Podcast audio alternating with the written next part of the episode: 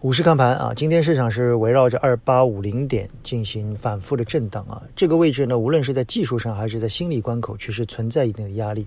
反复震荡以后，更有利于顺利的突破。所以我们认为整体市场走的是比较健康的。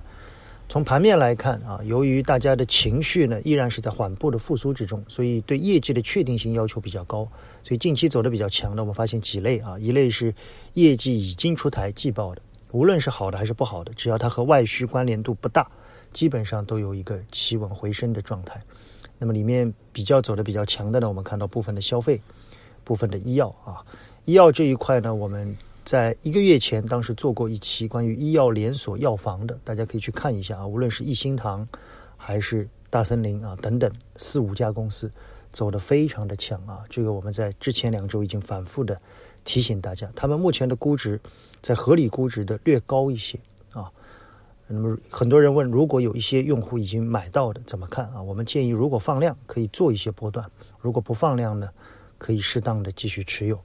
第二类呢，是我们在上一周的研报点击里面重点提到的军工啊，军工这个板块也很大啊。我们在上周主要提到了几个细分的军工，但军工目前的整个估值，我们看完。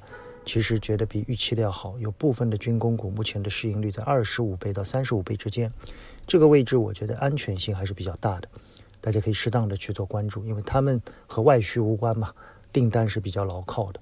那第三个呢，就是部分的大家伙，啊，很多大家伙们，我想在疫情以后复苏的预期会更强一些。